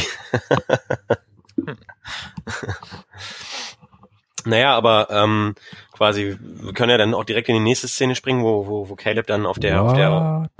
Baustelle steht. What? Nicht so schnell. Achso, ich Nein, dachte, ja. da waren wir äh, schon fast oder ein bisschen da mittendrin. Naja, genau. Also, ne, ich meine, in der nächsten Szene steht er dann sozusagen auf der Baustelle, wo er auch arbeitet. Und äh, die beiden äh, vermeintlichen äh, Polizisten bedrohen ihn dann ja und ähm, wollen dann irgendwie was aus seinem Mund entfernen. Äh, was ich, wie habt ihr das verstanden, was das ist genau? Also das ist ja dieses Implantat, was jeder Mensch hat. Er hat es aber ausgeschaltet. Aha, das ist ein Implantat, was jeder Mensch hat. Okay, das ist an mir vorbeigelaufen. Also ich kann meine Hand dafür auch nicht ins Feuer legen, aber so habe ich das verstanden, dass jeder Mensch so ein Implantat hat, weil in der zweiten Folge, glaube ich, davon die Sprache war, dass er sein Implantat ausgestellt hat. Okay, aber sowas dann im Rachen. Also ich weiß nicht. Also ich habe jetzt eher gedacht, dass er vielleicht ähm, doch dann irgendwie so, keine Ahnung, halb Mensch, halb Host ist oder so. Weil ich meine, die können ja dann auch irgendwie auf dem Tablet dann sein, seine Herzfrequenz erhöhen und keine Ahnung was. Also das, das, das kann doch nicht nur mit diesem Implantaten möglich sein, oder? Aber in der zweiten Folge ist er darauf gar nicht aufgetaucht. Dann war es die erste. Meine ich, ja. Okay. Ich, ich habe auch äh, nicht gewusst, dass das jeder Mensch hätte. Also das äh, habe ich auch nicht verstanden. Weil in der Szene gibt's doch auch wieder einen kurzen Backflash, wo man ihn auch wieder bei der Army sieht. Ja. Und ich habe mir gedacht, dass er vielleicht dann irgendwo im Krieg so sehr verletzt wurde, dass, dass er dann quasi wieder zum Teil irgendwie dann als Host wieder hergerichtet wurde, irgendwie so. Und dass er deswegen quasi so, ein, so eine Art Darth Vader ist. Ähm, das ist möglich, weil wir erfahren später noch ähm, äh, von Dolores quasi, die ihm das dann vorhält, äh, mehrere Details über ihn und seine Vergangenheit. Ja. Und wenn man das Ganze anhält, dann sieht man auch, dass er äh, zu seinen Army-Zeiten, ich glaube, einen Kopfschuss bekommen hat oder ein Skull Fracture ähm, nach sich gezogen hat. Also es könnte auch sein, dass das ein Hybridform ist. Allerdings greife ich jetzt äh, schon sehr weit voraus, beziehungsweise zurück auf einen Trailer, ähm, und dort ist auch ein anderer Mensch zu sehen, der so ein Implantat hat. Was ist denn eigentlich mit seinem Gehilfen George? Der, der hat ja gar nichts drauf, Alter. der kommt und bumm, ist Steht weg. wieder. Ja, genau. Ja, erstens, wie wurde er aktiviert? Ja, das, keine Ahnung. Und zweitens, na gut, klar, war natürlich ein, äh, ein Versuch, der komplett in die Hose ging, beziehungsweise äh, auf den, er wurde auf den Boden der Tatsachen zurückgeholt. Und Mhm. äh, Sehr gut. schon, ja, keine Ahnung. Also mich hat am meisten daran verwundert, beziehungsweise mich so ein bisschen ähm, stehen lassen im Regen. Äh, wie, wieso wurde der jetzt aktiviert? Weil das scheint ja dann irgendeine Verbindung zwischen ihm und dem äh, George zu geben, Ja. die nicht darauf beruht, dass er ausschließlich Mensch ist. Das ist wohl wahr. Ist das schön, ja, einfach mal irgendwas so in den Raum zu werfen. Das könnte alles richtig sein. Das ist so witzig bei Westworld. Nee, das ist aber echt gut, weil, also ich habe das ehrlich gesagt abgetan als, ja gut, ist halt so. Ich habe ehrlich gesagt gar nicht verstanden, warum die Szene überhaupt drin war, warum er zur Hilfe gekommen ist und dann halt einfach abstürzt, weil die Szene hätte ja genauso gut funktioniert ohne den. Ähm, ja, aber du hast recht. Das, und das könnte natürlich ein Hinweis darauf sein, dass äh, Caleb ihn auch irgendwie ähm, steuern kann. Ja, und dass die halt irgendwie auch eine Verbindung haben, weil ich meine, wenn die dann sozusagen zusammen auf dem Bau arbeiten und er ist sozusagen sein, sein Hilfsroboter äh, sozusagen, der dann irgendwie merkt, okay, der hat eine Herzfrequenz von, die geht gerade durch die Decke, da muss irgendwas sein, denen geht's nicht gut, deswegen muss ich mich jetzt aktivieren und ihm helfen. Ja, genau wie der ähm, Samariter-Komplex in Westworld, wo jeder Host äh, dann immer ähm, eingegriffen hat, falls einem Menschen was Schlechtes zustößt. Ja. Ja, ist also äh, gut möglich. Vielleicht hat Dolores ihn auch aktiviert, weil sie ja noch nicht da war, sondern noch mit dem Moped unterwegs war Richtung ihm. Mit dem Moped. Außerdem, außerdem Fancy ähm, Moped. Was ich noch nicht ganz verstanden habe, kurz nachdem sie ja mit Charlotte oder sich von Charlotte aus dem Bett entfernt, packt sie sich ja so eine komische Linse ins Auge. Ähm, Oh ja, Ja, ja. stimmt. was, was, was hat das damit auf sich? Vielleicht ist sie dadurch George. Gut dafür, dass George dann im Prinzip gar nichts reißt. äh, gute Frage, was das dann für einen Effekt hat, aber das habe ich nicht so ganz verstanden. Nee, das habe ich mit der Linse, das wird ja auch gar nicht wieder aufgegriffen irgendwie, ne? Nee, eben. Das steht ja nicht mal im Leitfaden. ja, stimmt, da bin ich komplett drüber weggegangen. Ja, sie hat sich noch so eine Linse reingefahren. Eine Linse reingefahren. Ja, also sie, sie hat sich noch äh, eine Linse ins Auge eingesetzt. Und wir haben einmal, als Insight vorgestellt worden ist, gab es auf jeden Fall diese ähm, Optik, also dass eine Linse im Auge sitzt ähm, und man dadurch halt äh, Augmented Reality wahrnimmt. Ja, gut, das kriegt man auch ganz am Anfang schon mit, ne? Ja, aber bisher haben wir immer eine aufgesetzte Brille äh, gesehen, wenn Augmented Reality zum Einsatz kam. Deswegen. Die sehen wir äh, ja auch bin zum Schluss nochmal, die Brille. Genau. Charlotte. Aber was die Linse ähm, bisher da zu suchen hat, erfahren wir hoffentlich noch. Ansonsten wäre es komisch. Ich bin mir aber sicher, dass da noch was zukommt. So oder so äh, ist Dolores zum Glück noch rechtzeitig da und äh, kann die beiden Goons da äh, vom Dach runterschießen und hilft Caleb in letzter Sekunde. Ja, letztendlich hat er natürlich Glück, dass er von Dolores äh, gefunden wird und die sich dann endlich mal wirklich auch vorstellen, weil ähm, er ist ja auf allen möglichen ähm, Handhelds mittlerweile zu sehen und ist ja durch über diese Befragung quasi wird gesucht. Ähm, das hat mich dann auch sehr irritiert, dass sie dann erstmal sagen, so, jo, wir gehen erstmal in Ruhe frühstücken, moin. Ja, easy peasy. Frühstück geht immer, egal wie spät. ja, Dolores macht das klar. Ja, ja, Dolores macht das klar und löscht irgendwie auch seine, seine Daten, ne, über diesen Connets. Genau, aber wobei ich nicht verstehe, warum sie das nicht alles selber macht. Auch die Info vorhin über Caleb hätte sie ja auch selber einholen können.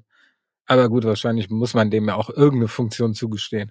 Ja, sonst hätte er ja bis da jetzt dann wenige gehabt, nur. aber eindrückliche. Ja. Wie gesagt, gehen sie äh, dann äh, frühstücken in einem äh, ganz speziellen Diner. Und zwar da, wo Caleb als Achtjähriger seine Mutter damals verloren hat. Erstmal kommt Dolores natürlich mit so einem Trick und bestellt genau das, was er damals von der Waitress bekommen hat zur Beruhigung. Cheeseburger und, und Erdbeershake.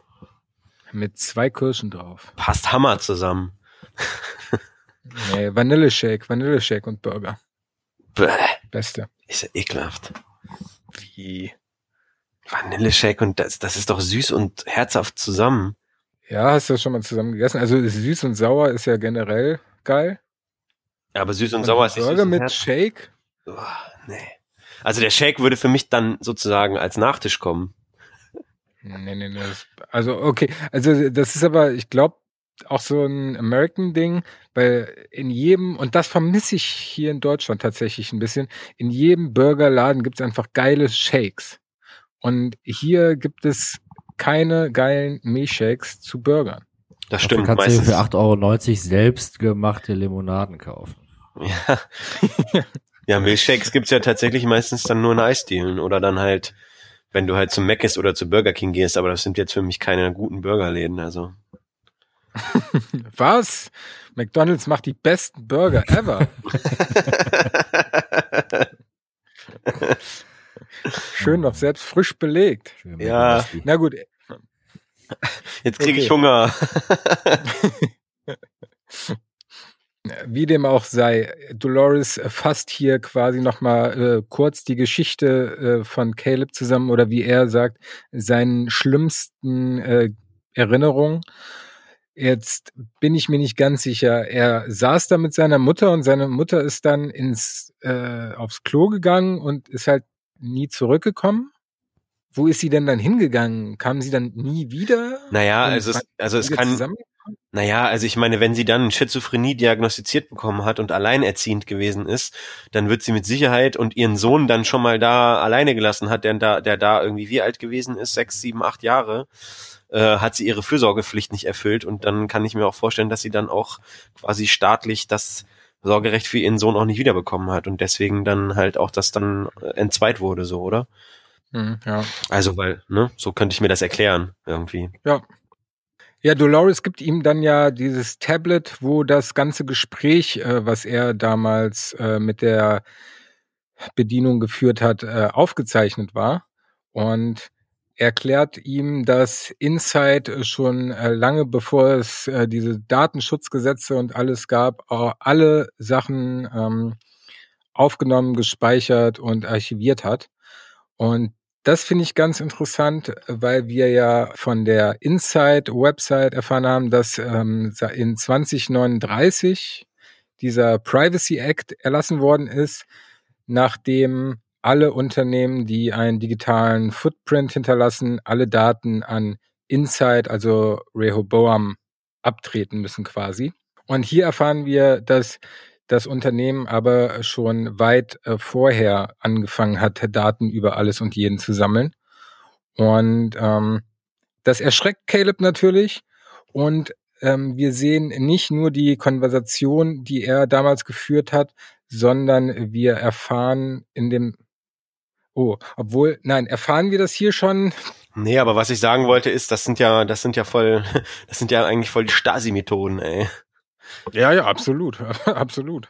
Also, ne, das ist ja echt krass, ey, das ist ja echt totale Überwachung.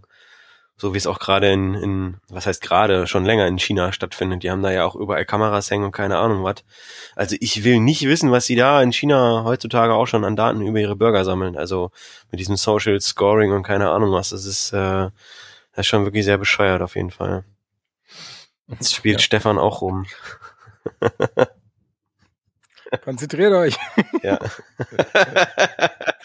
ich habe auch schon rumgespielt. Ja, Facebook hart, China hart. Nee, und ne, also ich meine, was meinst du jetzt, das, was wir, was wir erfahren, das mit der Spiegelwelt oder schon eine? Genau, also Dolores erklärt ihm ja, dass äh, Rehoboam alle Daten dazu nutzt, um eine Spiegelwelt äh, zu kreieren oder zu erschaffen. Und das ist der zweite große Themenpunkt, neben wer steckt in Charlotte, ist das so die größte Frage, ähm, die sich mir aufgetan hat. Was ist mit dieser Spiegelwelt gemeint und sind wir tatsächlich nicht in verschiedenen Zeitlinien, sondern bewegen wir uns vielleicht in verschiedenen Welten hin und her. Boah, das wäre hart. Also ich kann mir vorstellen, dass mit der Spiegelwelt gemeint ist, dass ja quasi diese ganzen Daten in diese da Datenkrake Rehoboam reinfließen ähm, und sozusagen da eine, eine Spiegelwelt kreiert wird, um sozusagen aus diesen Daten, die jetzt quasi chronologisch aktuell erhoben werden, dann sozusagen auch Zukunftsvorhersagen äh, zu erstellen und so weiter und so fort. Also so ja. könnte man das interpretieren irgendwie. Ja, so hätte ich das jetzt auch verstanden. Die Frage ist jetzt nur, ob wir das auch tatsächlich in der Serie sehen. Also sehen wir hm. dort auch zwei verschiedene Welten, also quasi eine Szene in der echten Welt, die andere Szene in der Simulation, die der Algorithmus errechnet hat? Ja. Boah, das fände ich, das fände ich krass. Also, ich kann mir das ehrlich gesagt. Klares Ja von Stefan. ich bin immer noch bei meiner Caleb-Theorie und Caleb wurde in der in der virtuellen äh, äh Simulation, sag ich mal, äh, ähm, von Dolores rekrutiert und in der echten Welt als Charlotte eingesetzt. Boom. Naja, aber ich glaube, dass wir das jetzt auch in den nächsten Folgen auf jeden Fall aufgelöst bekommen, dadurch einfach, dass äh, Maeve ja schon dann irgendwie äh, diesen Sprung dann machen muss, ne? Weil sie ist ja jetzt quasi in äh, der zweiten Folge nur in der Simulation gewesen. Und sie muss dann ja jetzt quasi irgendwie diesen Sprung von der Simulation in die richtige Welt dann machen, weil sie ja dann quasi auf Dolores angesetzt wird. Und ich kann mir dann schon gut vorstellen, ähm, dass das dann dadurch aufgeklärt wird einfach. Ah, den äh, Zusammenhang hatte ich nämlich tatsächlich noch gar nicht hergestellt, dass wir in der zweiten Folge Mayfair quasi in der Simulation von Rehoboam womöglich sehen. Ja, womöglich, aber das ist doch klar, dass wir sie da sehen, oder? Na, mir war klar, dass es eine Simulation laut eigener ist, Aussage, mir war ja. nicht bewusst. Nach eigener Aussage? Naja, man sieht doch hinterher ihren, ihren, ihren, äh, äh, wie, wie nennen sich denn diese, diese Bälle da? Äh, Control Units. Genau, die, das, der, man sieht doch dann hinterher, der, dass der Control Unit einfach irgendwie irgendwo einfach nur sozusagen in so einem, äh, in so einem Serverraum angedockt ist. Ja, genau. Ich dachte, ja, die Verbindung habe ich irgendwie nicht komplett hergestellt. Passiert bei Westworld mal, ist ja nicht Big Bang. Ja, aber dann müsste ja auch jeder Mensch eine Control Unit haben, weil wir haben ja gesehen, dass da ganz viele Control Units äh, drin stecken. Ja, so, so wie bei der Matrix, da sind die doch auch alle in so äh, Behältern drinne und kriegen dann von hinten so ein, so ein, so ein die haben doch dann ja so eine, so eine mhm. Undock-Einheit und kriegen, werden da angeschlossen irgendwie, ne? Den Magic Stick in den Nacken.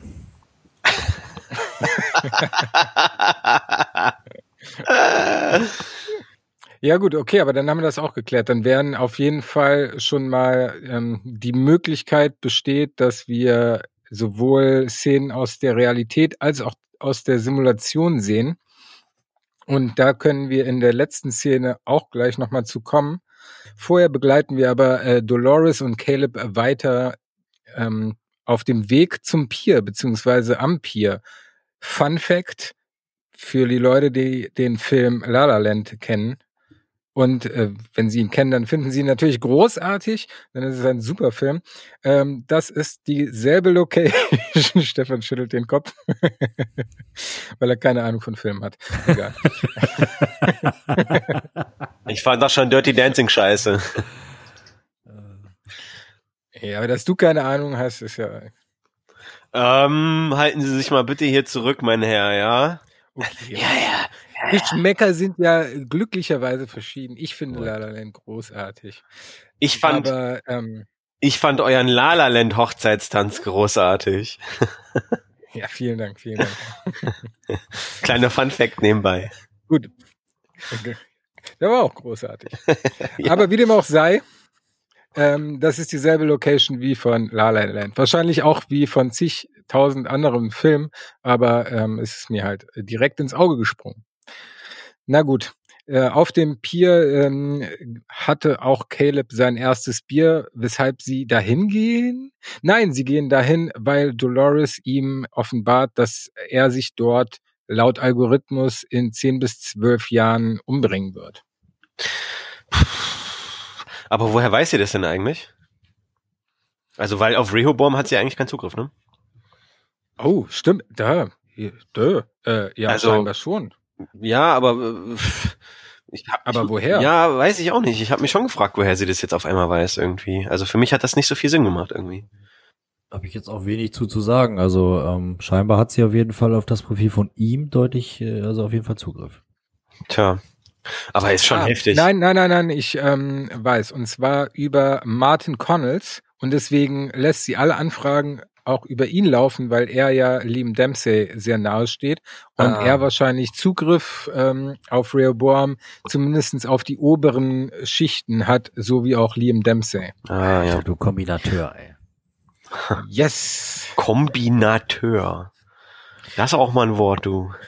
Ich weiß nicht, ob es das gibt, aber dann erstmal richtig. Ja. Nee, aber das ähm, ist tatsächlich möglich und so kann sie ja auch auf ähm, Calebs Profil zugreifen und ihm das zeigen. Und da erfahren wir so einiges. Äh, zum einen, dass er ja ähm, laut Algorithmus in zehn bis zwölf Jahren ähm, Selbstmord begehen wird an diesem Pier. Also das sieht man alles, wenn man quasi einen Screenshot macht oder das Bild anhält auf dem Tablet. Und äh, da sehen wir, dass er bereits zwei Beziehungen geführt hat. Die eine hat er von sich aus beendet. Bei der anderen Beziehung äh, stand ähm, sowas wie System Interference oder ähnliches. Heißt, dass ähm, das System auch aktiv eingreift, wenn Beziehungen nicht vorgesehen sind oder ähm, nicht empfohlen werden. Denn Laut seinem Profil ist ja auch eine Heirat für ihn nicht empfohlen und Kinder sogar verboten. Also scheint Rehoboam nicht nur eine beobachtende Funktion zu haben, sondern auch eine eingreifende. Aber eine selbsterfüllende Prophezeiung ist es nicht, ne? Mit, dass Hochzeit nicht empfohlen wird vom System und Kinder nicht erlaubt sind und so, ne? Nee, mit dem Selbstmord, das ist äh, eine selbsterfüllende Prophezeiung. Warum? Naja, das ähm, erklärt Dolores ja quasi, indem sie sagt, du ähm, bist jetzt ein Construction Worker und egal was du machst und wie, wie hart du arbeitest oder was du versuchst, du wirst weder aufsteigen können, weil das System das halt für dich nicht vorgesehen hat, weil du in zehn bis zwölf Jahren äh, Selbstmord begehen wirst. Okay, äh, eine selbsterfüllende Prophezeiung. deswegen macht es. Ja, ja, ja, ja, aber eine selbsterfüllende Prophezeiung ist eigentlich was anderes. Das klassische Beispiel wird ja immer sozusagen mit mit einem mit einem Börsencrash äh, äh, gebracht, sozusagen, dass alle Angst haben, irgendwie, dass die Aktienkurse fallen und dann verkaufen alle ihre Aktien und sorgen halt dafür für für für selber für einen Börsencrash. Ja, aber das ist doch dasselbe wie in Calebs Fall. Ja, finde ich nicht.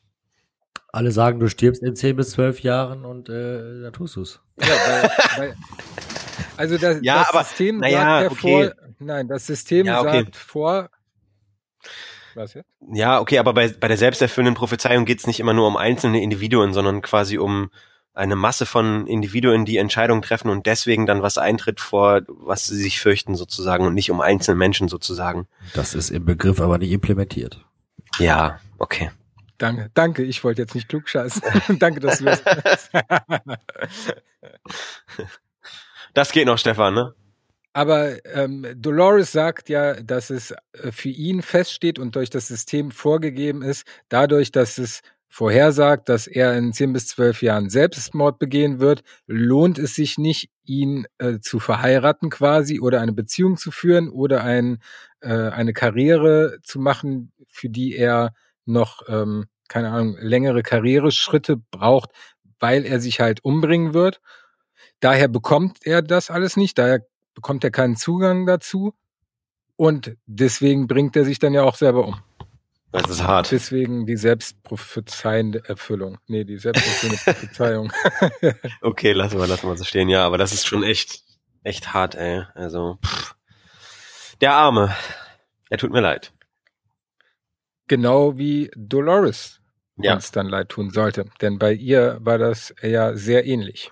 Ja, die beiden stellen ja dann auch noch fest, dass sie, dass sie sehr viele Ähnlichkeiten haben, sozusagen, ne, weil, ähm, ne, das so ist, dass ähm, für beide im Prinzip vorentschieden wurde, wie ihr Leben verlaufen würde, in welchen Loops sozusagen das Ganze stattfindet.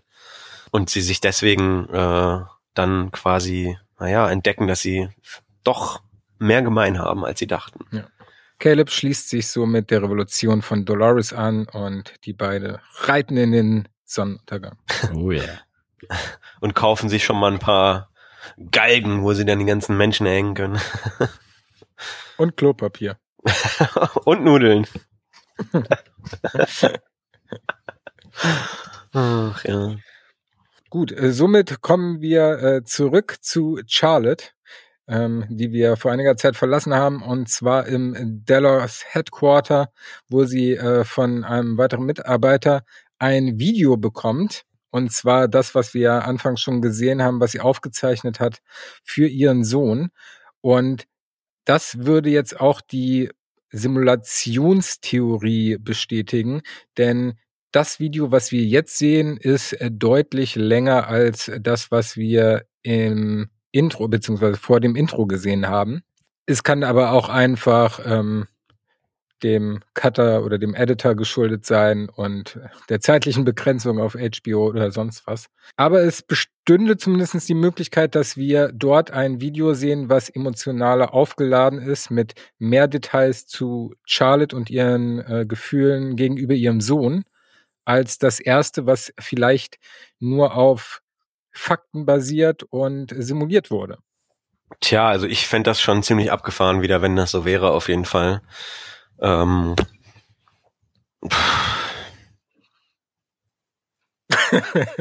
Kommt da noch was? Oder? ja, das, äh, ich, ich, ich denke halt gerade drüber nach irgendwie. Also ähm, ja, das kann natürlich alles sein. Also ich würde das jetzt aber eher mal so dem, dem Schneidstil irgendwie zuschustern, weil ähm, ich finde das schon ziemlich, ziemlich abgefahren, wenn sich das dann später rausstellt. Irgendwie das eine war Simulation, das andere nicht irgendwie, weil sie es ja eigentlich gerade mal ein bisschen entschlacken wollten, so ein bisschen, ne? Und ähm, das würde ja quasi eigentlich das Gegenteil sein. Oder? Ja, es würde das Gegenteil sein, aber wenn sie es so geschickt machen, dass den Zuschauern quasi nicht auffällt, dass es sehr viel komplexer ist, wie in der zweiten Staffel, dann glaube ich schon, dass es gut möglich ist, beides zu machen. Also beispielsweise, wenn man die Szenen so sieht und es einem nicht auffällt, aber im Nachhinein es aufgelöst wird als äh, zwei Welten Theorie, dann muss man das Ganze ja nicht mal verstanden haben, Ja, okay. Sondern es erwartet dann einem als Twist. Also das fände ich nicht verkehrt. Ich finde, bisher haben sie es ganz gut gemacht, dass jede Folge zwar einen kleinen Twist hatte, aber der auch direkt aufgelöst worden ist. Also in der ersten Folge haben wir äh, Francis gehabt, der ähm, sich als tot herausgestellt hat. Das wurde aber direkt aufgelöst. In der zweiten Folge hatten wir Maeve, die in der Simulation ist. Das wurde aber direkt aufgelöst. In der dritten Folge glaube ich jetzt nichts. Aber ähm, deswegen finde ich es generell, haben sie es schon entschlackt, aber es bestünde trotzdem die Möglichkeit, ähm, dass das trotzdem mit der Theorie übereinstimmt. Mhm. Stefan, ist dein Fester wieder ausgegangen? Sie.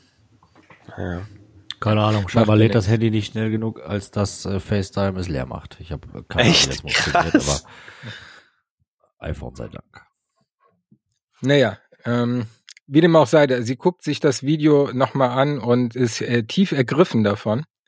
Und ja, habt ihr ihr die Gefühle abgenommen, beziehungsweise was habt ihr ähm, dabei empfunden? Ja, schon. Ne? Sie, sie weint ja auch. Also ich habe ihr das schon abgenommen, dass sie das berührt. Auf jeden Fall. Definitiv. Ich auch und bin dann natürlich schon wieder irgendwie sofort bei der Frage, wer ist sie? Wer ist sie? Ja. Aber ähm, ja. Weiß nicht, ob man darüber jetzt tatsächlich schon irgendwelche Sachen wieder ausschließen könnte.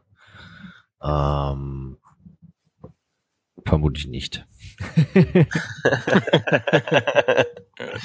Ist auch schon zu spät dafür. Ja. ähm, nachdem sie das Video schaut, wird sie dann auch noch daran erinnert, dass sie ihren Sohn Nathan doch von der Schule abholen soll. Das ähm, ist schon wieder zu spät. häufig. das scheint sie häufig zu vergessen. Mm, deswegen macht sie sich auf den Weg und ähm, auf dem Weg dorthin, beziehungsweise vor Ort, ähm, findet sie dann äh, Nathan mit einem fremden Mann vor, von dem Nathan ihr ja im Bett schon erzählt hatte, dass er ihn häufiger angetroffen hat. Und als sie ihn dann damit konfrontiert, ähm, sagt er, ja, wir haben uns aber gerade kennengelernt, weil ich hier mit meinem Hund sitze. Und ähm, somit wird relativ eindeutig, ähm, dass er ein Pädophiler ist, der sich an äh, Nathan vergehen wollte. Ja, wie er auch schon redet die ganze Zeit mit ihm, das ist absolut pervers. Ja, und dann wird Charlotte zu, ja, zu wem auch immer. Sie kann sich auf jeden Fall daran erinnern, wer sie wirklich ist.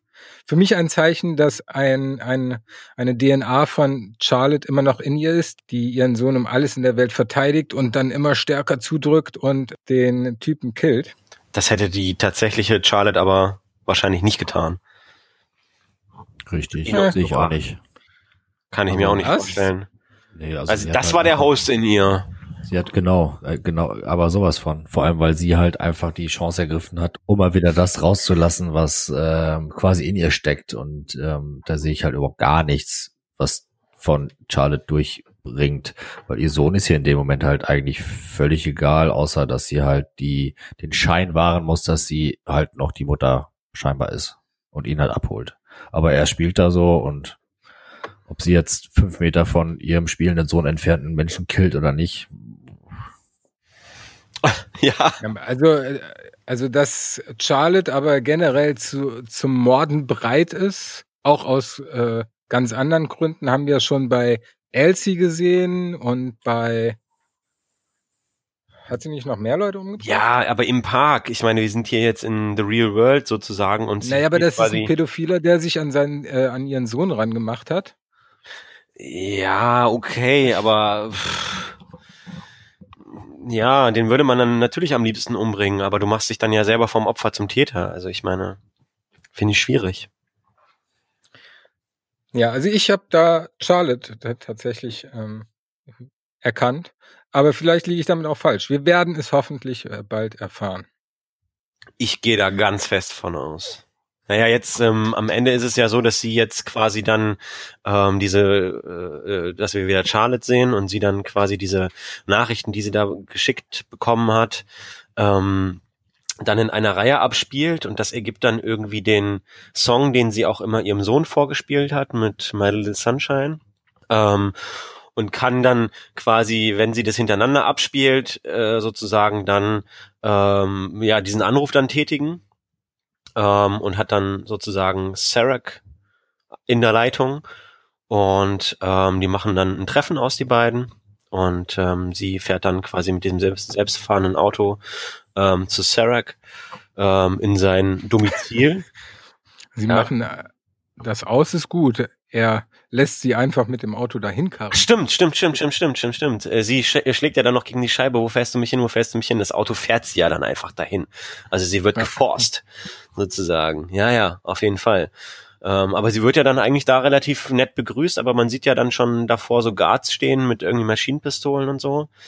Und ähm, sie muss dann diese Brille aufziehen, ähm, so dass sie dann Sarek sehen kann, weil er ja offensichtlich nicht real ist. Oder nicht real vor ihr in Erscheinung treten möchte.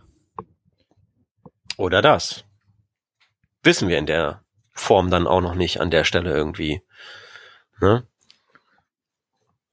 Nee, und ähm, er erklärt dann äh, ein wenig für uns als Zuschauer, aber auch für die neue Charlotte beziehungsweise den Host ein bisschen die Hintergrundgeschichte und zwar, dass Charlotte ursprünglich auf ähm, ihn oder auf Insight zugekommen ist mit dem Angebot, Daten von Delos an Insight weiterzugeben.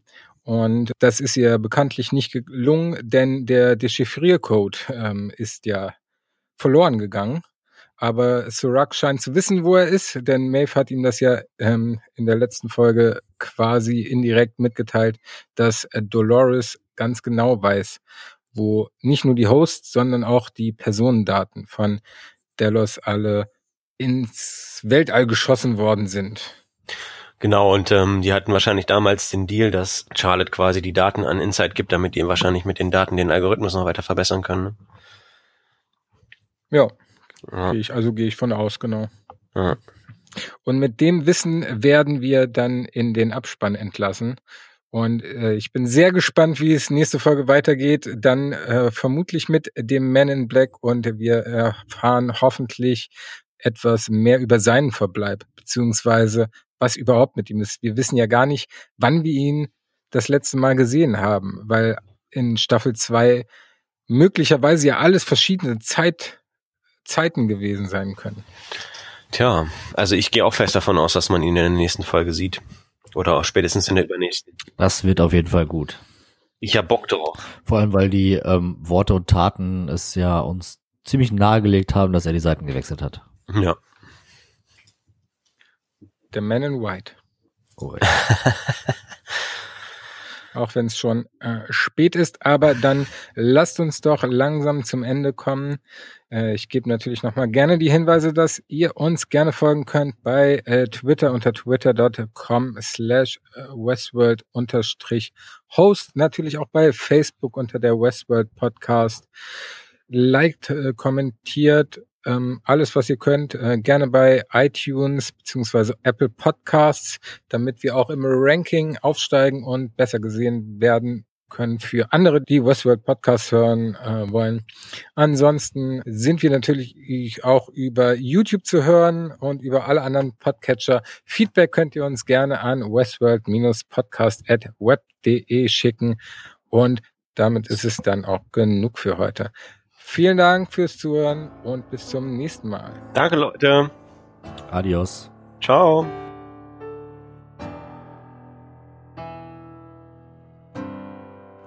Ja, dann sind wir wieder zurück aus unserer Pause und machen äh, mit Charlotte, Char mit Charlotte. Ähm, dann sind wir wieder zurück aus unserer Pause und machen mit Charlotte im Dallas Headquarter weiter. Und äh, Stefan, jetzt soll mal, wenn Manu 20 Mal neu anfängt, fängst du nie an zu lachen. Fang einmal neu an. Charlotte fand ich auch. Charlotte und Dolores. Junge, du trinkst Dolores. kein Bier mehr beim Podcast. Alles gut. Charlotte war super. ich, hab, ich wollte eigentlich Char Charlotte sagen. Charlotte und Dolores. Soll ich mal überleiten? Ja, bitte von welcher? Von, von Caleb zu Dolores. Szene 7 auf genau, 10 ja. ja. Szene? Szene? Ja. Szene. Verfahren? Überleitung, Verfahren? bitte jetzt. Den Magic Stick in den Nacken.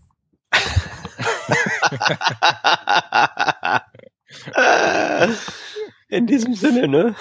Ja. In diesem Sinne, ich hab, Cheers. Hier, ich habe die 007 Edition und der Film kommt erstmal nicht raus. Ja. Das dauert noch ein bisschen, bis der kommt. Ja, Irgendwann kommen ganz geballt ganz viele neue Kinofilme. Ja, genau, und dann müssen wir alle wieder arbeiten. Toll. Also richtig vor Ort arbeiten. Schneidest du bitte raus.